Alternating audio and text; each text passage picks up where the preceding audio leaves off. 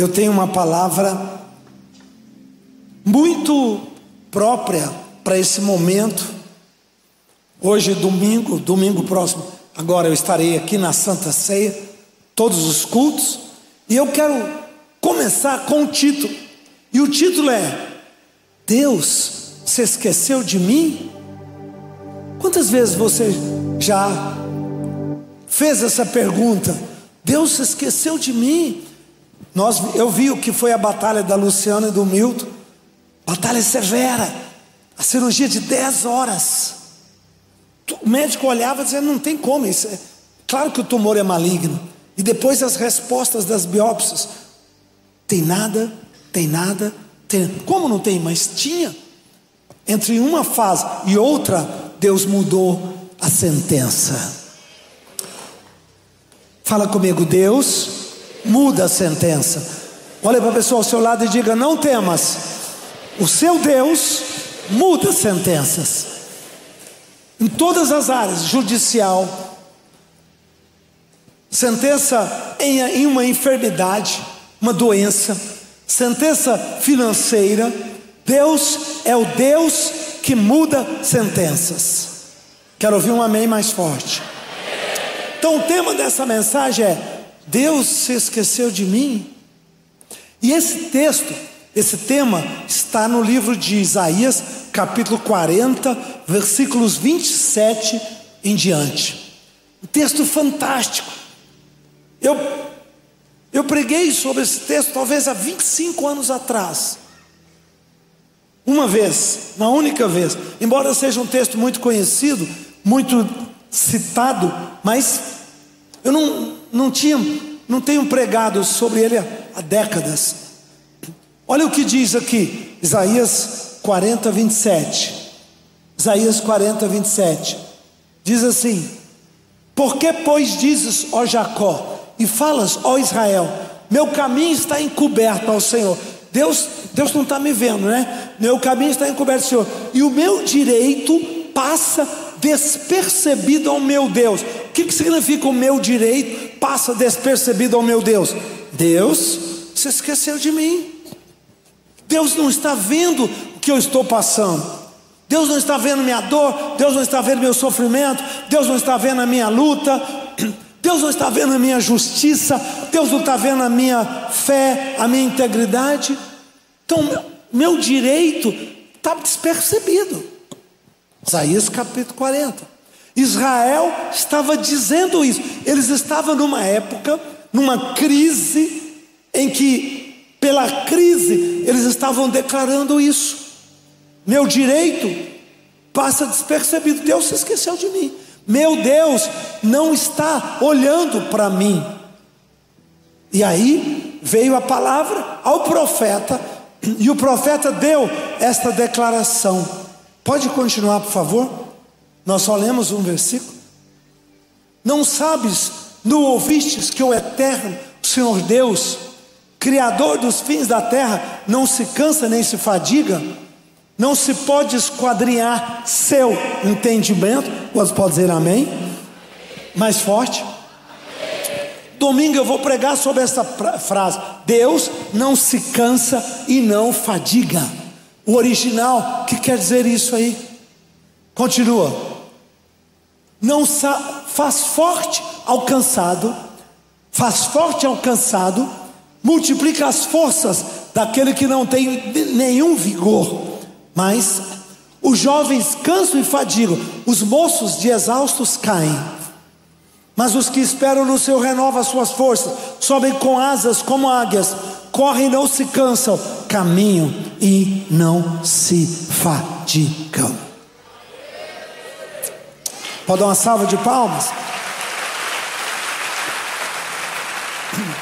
Interessante que ele começa com essa declaração, profeta, Deus se esqueceu de mim, ele, meus, meus caminhos estão ocultos ao Senhor. Parece que Deus não está vendo minhas lágrimas, meus jejuns, minhas orações, né? E aí ele profeta entra e diz assim: vocês não conseguem entender a mente de Deus, ninguém consegue entender, esquadrinhar o entendimento do Senhor.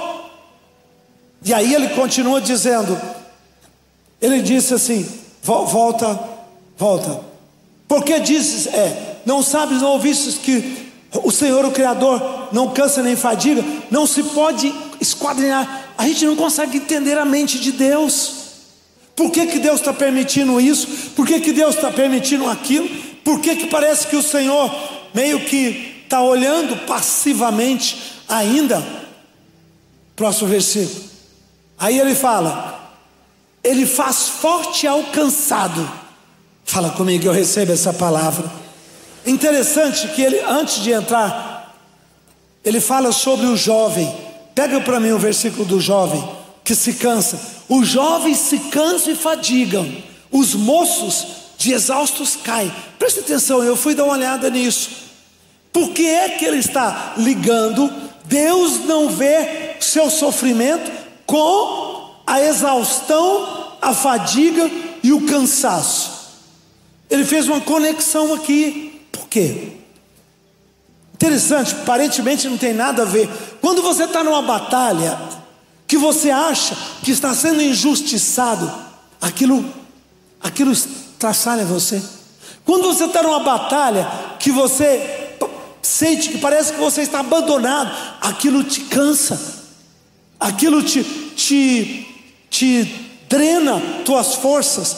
Você entra numa fase de burnout, como é que chama isso em português? Exaustão, né? Tem uma expressão um pouquinho melhor. É uma exaustão, você fica numa, numa fase de estresse tão grande que você se cansa. E aí eu fui dar uma olhada no original. A palavra moços ou jovens, jovens, os jovens cansam.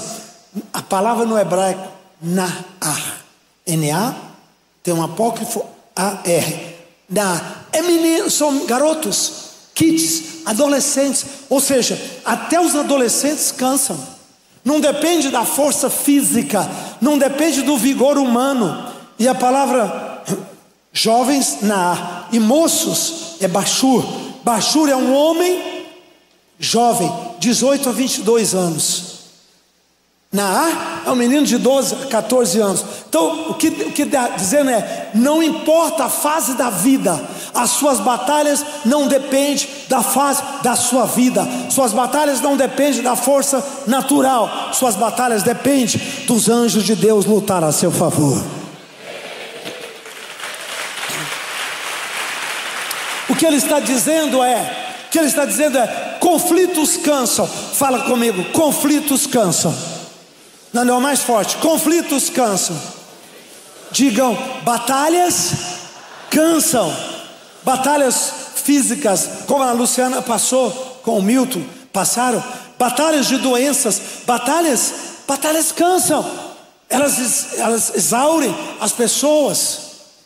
Então Deus está dizendo: não importa se seja um, um kids, não importa se seja um guerreiro forte, 1,85m, músculo, não importa, porque é uma outra, é um outro ciclo, é uma coisa espiritual. Então ele diz: ele diz, eles, eles cansam, eles tornam exaustos.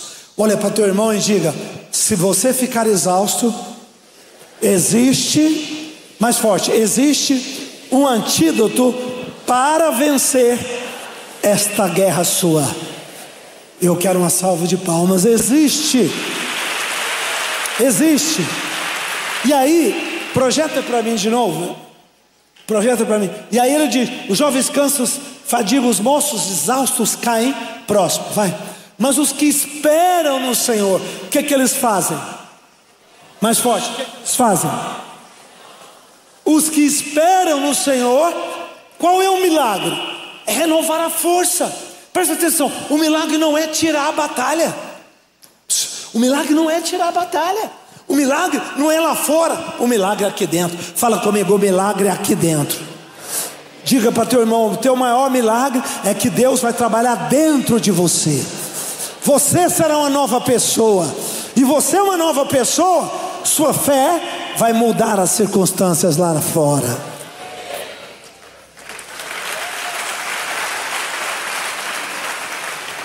Assim: Ele renova a sua força. Tem gente que diz assim: Não, eu vou lá na igreja, eu oro, eu não sinto nada, nada vai acontecer em mim, mas né, eu acho que Deus vai me escutar. Querido, Deus precisa mexer dentro de você. Amém? Mais forte. Deus precisa mexer dentro de você. Fale comigo, meu milagre. Mais forte, o meu milagre começa dentro de mim. Olha para teu irmão e diga: teu milagre começa mudando a sua mente, mudando as suas emoções, mudando a sua energia, mudando as suas decisões.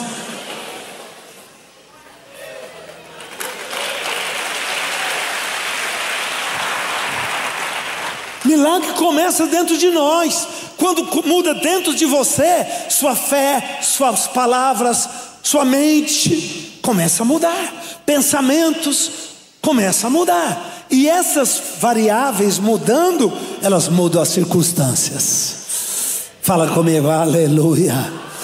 Jesus disse: Tudo aquilo que creres recebereis. Jesus disse: Se disseres a este monte, levanta comigo, eu espero no Senhor, diga e Ele renova a minha força. Uma pergunta: o que é esperar no Senhor? Essa expressão é importantíssima. Os que esperam no Senhor, a palavra esperar aqui usada é cavar, é, um, é porque no hebraico, que, o nosso que, tem o som de cá, né? Lá, cavar. Cavar, que é esperar, não é assim, ó.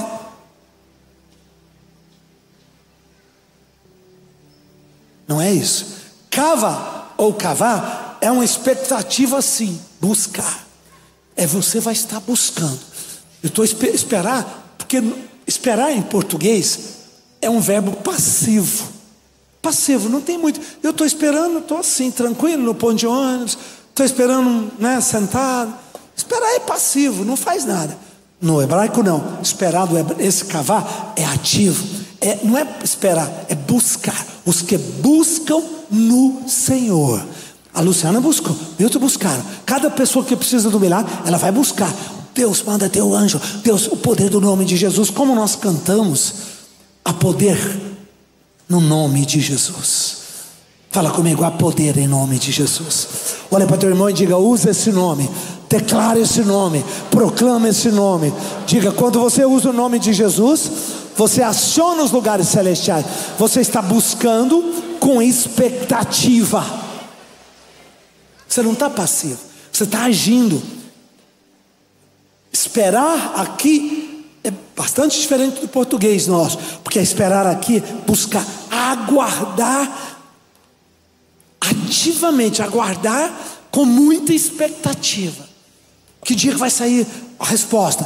Quando é que vai ter o milagre? Como é que vai ser o negócio? Como é que vai ser? Quantos estão orando por algum milagre? Levante a mão. Diga comigo, eu estou vendo esse milagre. Faz assim, ó, diga, cadê você? Onde está? Diga, começa a aparecer. Diga essa semana, este mês. Diga, venha em nome de Jesus. Diga, eu estou esperando no meu Deus com expectativa.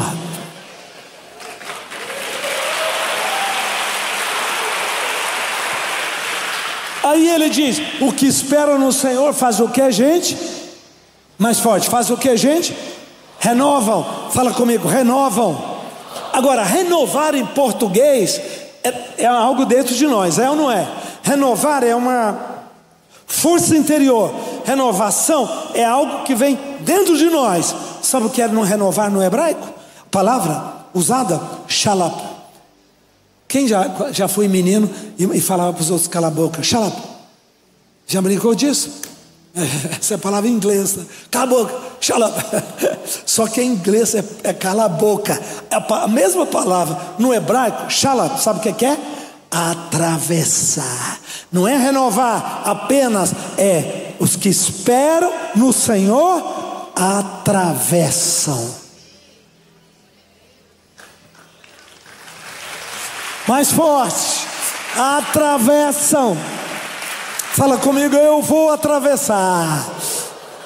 Olha para teu irmão, amigo, e diga: Você vai atravessar. Você vai passar, vai chegar do lado de lá. Diga: Deus, tem um caminho para você atravessar.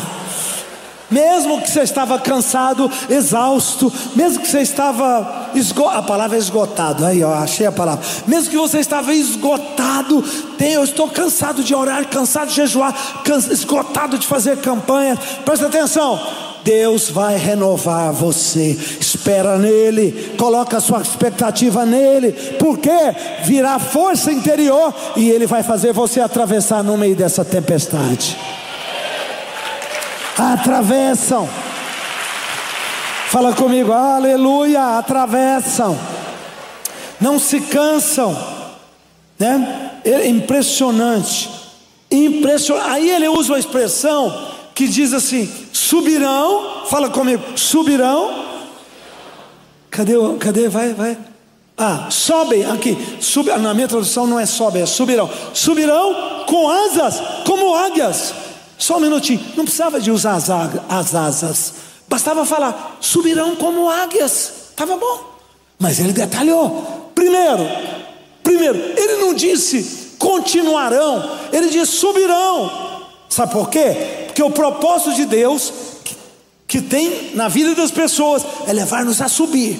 Deus quer fazer você subir. Luciana, Deus quer fazer você subir. Milton, Deus quer fazer você subir. Então a batalha vem, sabe para quê? Para nos fazer subir, para nos levar em lugares mais altos, para nos levar em posições altas que não chegamos ainda na vida espiritual, na vida financeira, na vida emocional. Presta atenção, Deus vai te levar a subir.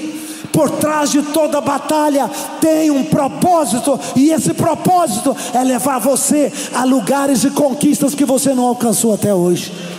É lá em cima, subirão, subirão.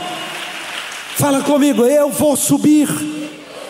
Subirão. Agora, olha que coisa engraçada. No meio do assunto de exaustão, de esgotamento, de cansaço, de batalha, de, de as forças humanas, elas são inócuas, não resolve nessa hora. Até o menino vai cansar, até o guerreiro vai cansar. Aí ele aparece com uma, uma outra linguagem: as asas das águias. A figura usada subirão com asas das águias. Fala comigo, subirão com asas das águias. Jesus fala em Mateus, Jesus fala em Mateus para os fariseus: errais, não conhecendo as Escrituras e o poder de Deus. As duas asas das águias uma é a Bíblia, as Escrituras, e a outra é a oração pelo poder de Deus. Toda vez que você estuda a palavra, toda vez que você ouve a palavra, toda vez que você escuta uma mensagem, um louvor, toda vez que você ora, toda vez que você profetiza, que você louva, você está subindo. Suas asas estão sendo, as asas espirituais estão sendo acionadas, e Deus vai te levar lá nos lugares celestiais. E ele usa uma palavra como águias. Diga comigo: subirão como águias. Por que como águias? Porque não como a andorinha? A andorinha também sobe muito alto. Por que, que ele escolheu a figura da águia e não, por exemplo, da andorinha? O pardal encontrou casa e a andorinha ninho para si, diz os salmistas. E eu, Deus, ele podia ter usado a andorinha, porque é um bichinho que voa lá nas alturas. Não, ele pegou a águia.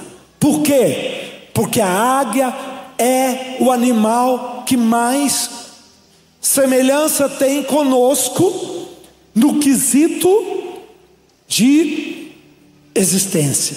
Primeiro, a águia não é um, um animal que vive na terra. Ela passa por aqui, mas o lugar dela é lá em cima. Como você, você passa por aqui, você trabalha, você dá uma olhadinha, mas o seu lugar é lá nos lugares celestiais. Nós somos lá de cima. Levanta a mão e diga: Eu recebo essa palavra. Olha para seu irmão e diga: Guarda a sua mente. Não deixe a sua mente cair para cá. Guarda a sua mente na fé, na oração, no louvor. Amém? Guarda as suas palavras. Se a sua mente estiver protegida, as suas palavras estarão protegidas.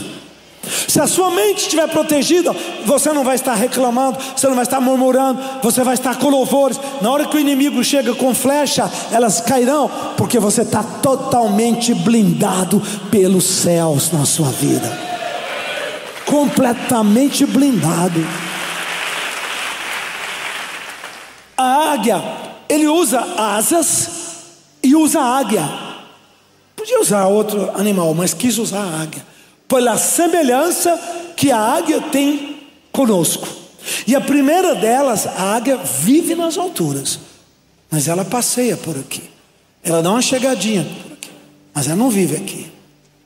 E eu nomeei algumas coisas muito interessantes sobre a águia. E hoje eu quero começar a compartilhar com vocês. Primeira característica da águia, número um, fala comigo, ela vive nas alturas. Ela não é um animal de, do plano, não, não, aqui, do chão. Ela é um, um animal das alturas. Ela, sabe qual é a, a altura que a águia alcança? Isso tem um pouco de conflitos nas fontes. Tem algumas bibliografias que falam que a águia, algumas espécies de águia, chega a 10 quilômetros de altura no voo. Depende do tipo. Tem águias que voam 2, 3 mil quilômetros, 2, 3 mil metros apenas, 4 quilômetros. 4 quilômetros. Mas tem espécie que chega a 10 quilômetros, na, praticamente na posição do, do, do Boeing. O ar rarefeito, frio, correntes fortíssimas do ar, mas elas dominam as alturas. Olha para teu irmão e diga: Você e eu dominaremos as alturas. Diga: Não te assuste com frio, com as correntes. Não te, não te assuste com a, o ar rarefeito. Diga: Eu e você, faz assim, ó. Nós somos aclimatados na oração para os lugares celestiais.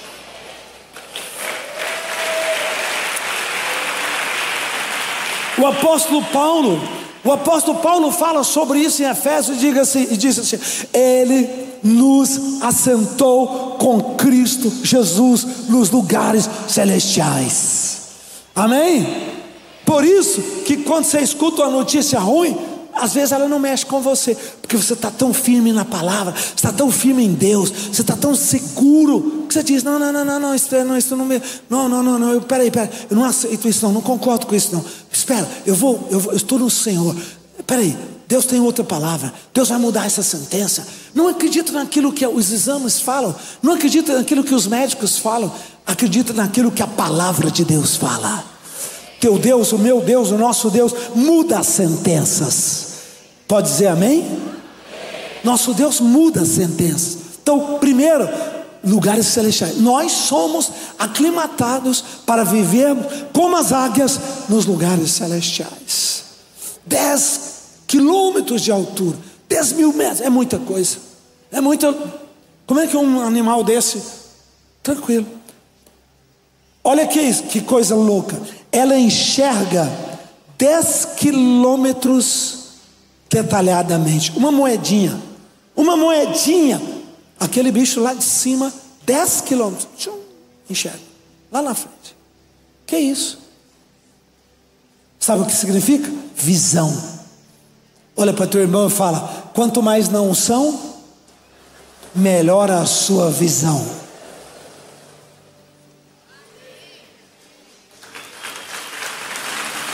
Quanto mais na unção, quanto mais no óleo, quanto mais você está cheio do Espírito Santo, quanto mais você está mergulhado, a sua visão é melhor. E deixa eu te falar uma coisa: é engraçada a vida humana. A vida humana não é o que está lá fora, a vida humana é que está no nosso cérebro. Olha que coisa. Por exemplo, você está lá na França, está lá em Roma, está no Japão, e de repente acontece um problema aqui, a tua mente vem para cá. Tua preocupação volta, volta para o Brasil. Você nem, você nem lembra mais onde você está. Sua mente veio para cá, seus, sua visão veio para cá. A visão acompanha o cérebro. A visão acompanha o cérebro. E é a visão que modula a mentalidade. Quando você tem uma visão boa, você descansa, não, mas vai acontecer assim, assim, assim, não, mas vai dar certo por causa disso, disso. não, mas fique tranquilo, porque tem isso, tem aquilo. É a visão. Enquanto outros não enxergam um, um palmo na frente do nariz. Estou perdido, não sei o que eu vou fazer. Ai meu Deus, vai o mundo vai acabar. Ah meu Deus, vai dar tudo errado. Ah meu Deus, vai dar, vai ser uma tragédia. Ah meu Deus, fala, põe a mão aqui, ó. Põe a mão, põe a mão, põe, põe, põe. Fala, eu, mais forte, eu não sou pato e nem galinha que só enxerga um palmo na frente. Diga, eu sou águia e eu vejo 10 quilômetros na frente.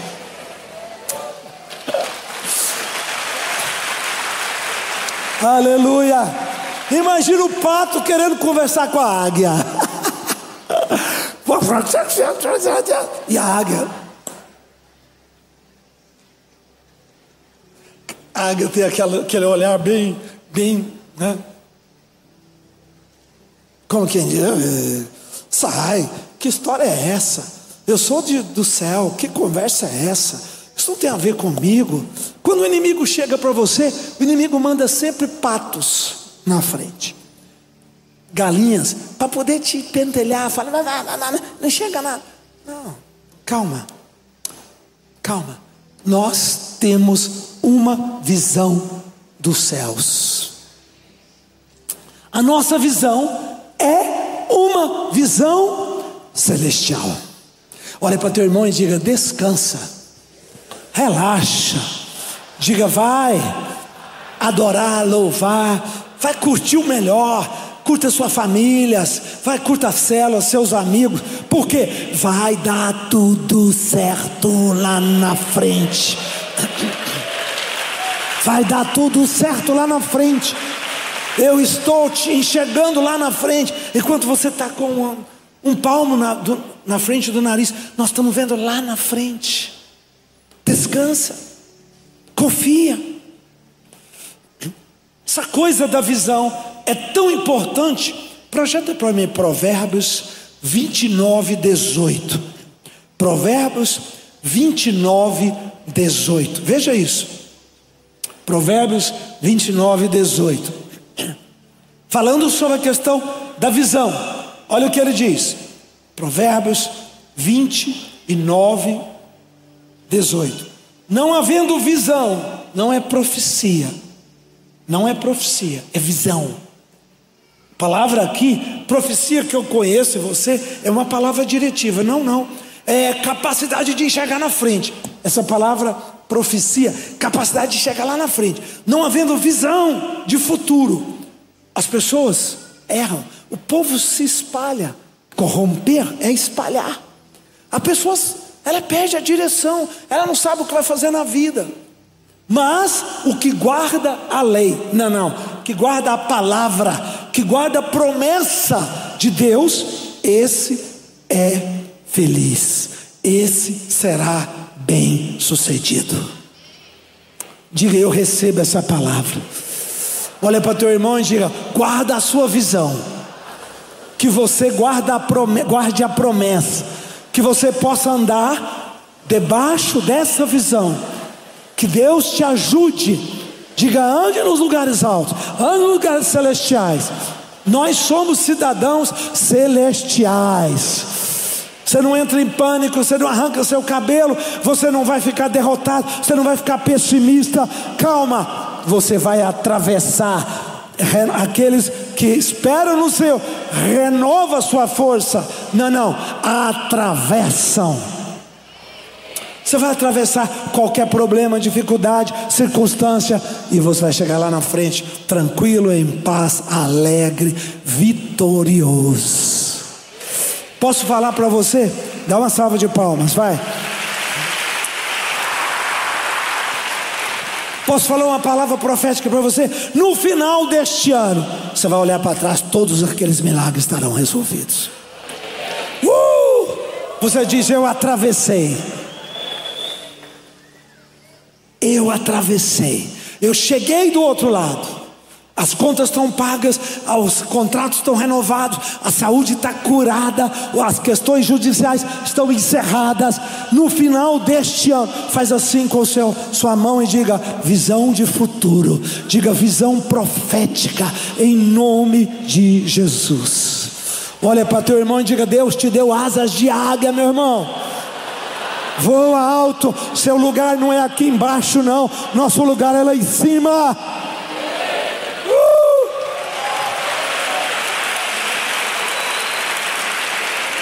Não importa as notícias, não importa as circunstâncias, não importa os, as, as, né, as análises, não importa. Não, não, não, espera, você não está, você não vai ficar vendo a um palmo.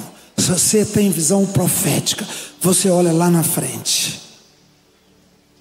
Você sabe o que quer dizer a palavra Abraão? E eu já encerro com isso. Domingo eu vou seguir exatamente aqui. Todas as igrejas que estão conosco aqui, domingo eu vou seguir exatamente aqui. Presta atenção, fala comigo, Abraão ou hebreu? A raiz da palavra, o hebreu, a gente fala hoje povo hebraico, povo de Israel. Sabe o que quer dizer hebreu? Aquele que atravessa, porque ele atravessou dois mil quilômetros de um lugar, de Ur, para chegar a Canaã. Ele atravessou. Ninguém acreditava que ele chegaria lá.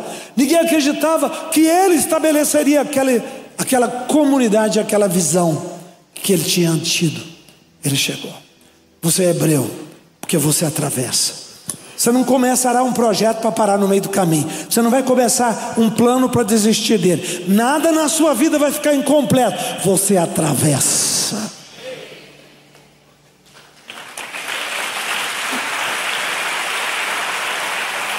Levanta a sua mão e diga: Eu recebo em nome de Jesus. Põe a mão na sua mente e diga: Deus, dá-me esta fé para atravessar. Eu vou chegar do outro lado. Em o nome de Jesus. Diga: Pai, eu creio nesta unção na minha vida, nesta capacidade.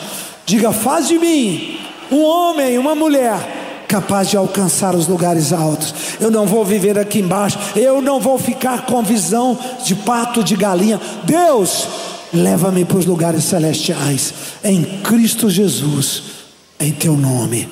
Amém.